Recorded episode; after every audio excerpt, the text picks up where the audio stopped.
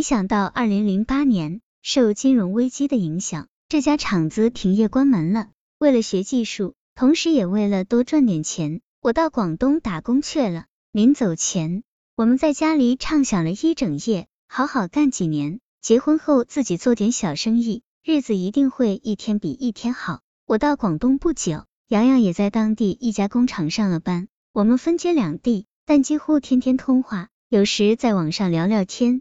心在一起，感觉并不遥远，有爱相守，虽苦犹甜。风波乍起，跳坡殉情。今年端午节前，我隐隐感觉洋洋有了变化。此前，我们经常在短信中互发一些甜蜜的情话，比如“我想你”“爱你”之类的。端午节前，我照例给洋洋发了几条这样的短信，但他一反常态没有回。我打电话过去，约他晚上在网上视频聊天。他说很忙，没有时间，但我还是没有多想。端午节那天，我又给洋洋打电话，他却关了机。我打了整整一天，他一直没有开机。我打电话回家，我爸说他去了实验，具体哪里他也不知道。我又打电话给洋洋的家人，他们都不知道他去了哪里。我隐约感觉出了事，就不停的给他发短信，说我会回来找他。一个星期后，洋洋给我回了短信。让我不要回来，并婉转提出跟我分手，我整个人都懵了，不知道出了什么事，每天都受着煎熬。五月二十八日，我向工厂请了假，买了车票准备回家。洋洋不让我回来，说不会见我。三十一日晚，我赶回家，洋洋又出去了，留言说暂时不想见我，过几天再说。可我一刻也不想等，发疯似的给他打电话，他不接，我跑到街上去找。沿着我们经常去的河边，一遍遍来回走，喊他的名字。我给他留言说，今天他不见我，我就从河上跳下去。凌晨两点钟，洋洋终于开机了，约我到镇上一个小公园里见面。我飞快赶过去，远远看见他坐在一个石凳子上，我激动的跑过去想抱他，他一把将我推开。我脱下外套想给他披上，他躲开了。这时。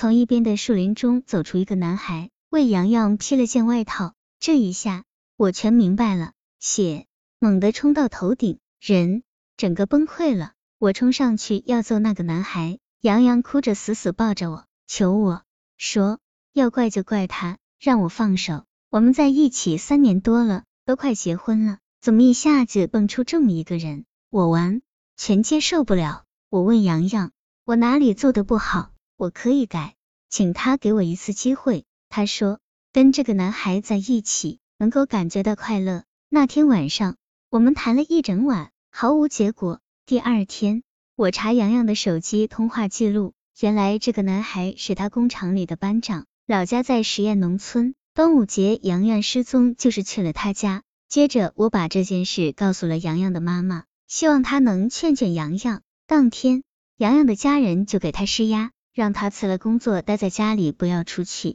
洋洋在家待了两天，六月五日突然给我打电话，希望我去接他。我刚刚接到他，他又说去厂里拿点东西，可他这一走又没有消息。我找啊找啊，走到上次见面的小公园时，突然听到哭声，再一看是洋洋，他一边哭一边用手拽着那个男孩，那男孩站在护栏外面。下面是近三层楼高的垂直陡坡，嘴里嚷嚷着要跳下去。我一看，气往上冲，大声喊：“你让他跳，让他跳！”那男孩果真向后一转，像片树叶一样落了下去。洋洋疯了一样，哭喊着冲了下去。这时，我也失去了理智，跳了下去。一百一十，一百二十，香气来了。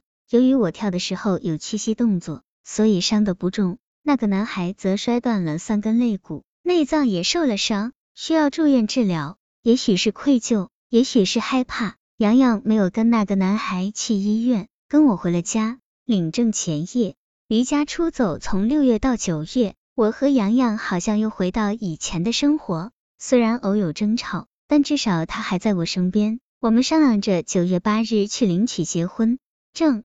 七日晚上，洋洋说出去散散步。结果这一走再也没有回来，我发疯一样找了他一整夜，他一直关机。第二天我找到洋洋的父母，并跟他们一起赶到实验农村，在当地派出所民警的陪同下，找到那个男孩家里，男孩还躺在床上，说洋洋没有来过。这个男孩住院期间，不停的给洋洋发短信、打电话，软硬兼施纠缠，威胁说如果洋洋离开，他就报复他的家人。洋洋是不是因为害怕而离家出走的呢？我非常担心他的安全。自洋洋出走的那天起，我基本上无心干任何事情，睁眼闭眼都是他的身影，是我们在一起的快乐时光。九月十八日，洋洋用座机给他妈妈打了个电话，说在武汉找了个保持住的工作，让他们放心，还给我发了个平安短信。我得知这个消息后，在第一时间来到武汉。按照这个座机号码找到汉口赵家条，拿着洋洋的照片挨家挨户的问，却毫无所获。这段时间，我每天都在寻找酒店、旅社、美发厅、居民楼，像个傻子一样，在他可能出现的地方不停的问，不停的找。中秋、国庆，我都是一个人在武汉度过的。只要心里想着他还在这个城市的某个角落受苦受累，我哪里还有过节的心情？每天只有通过身体的负累来减轻内心的思念之苦。但愿上天不负有心人。这种方式虽然很蠢，但我认为值。我想过登寻人启事，但又怕给洋洋带来压力，实在没有办法，我才想到来讲述。我想跟洋洋说，我从来没有怪过你，心中只有爱和感激。我们即使做不了夫妻，也可以做朋友，不要什么事都一个人承担。所有的亲人朋友都在为你担心，我只想知道你平安的消息。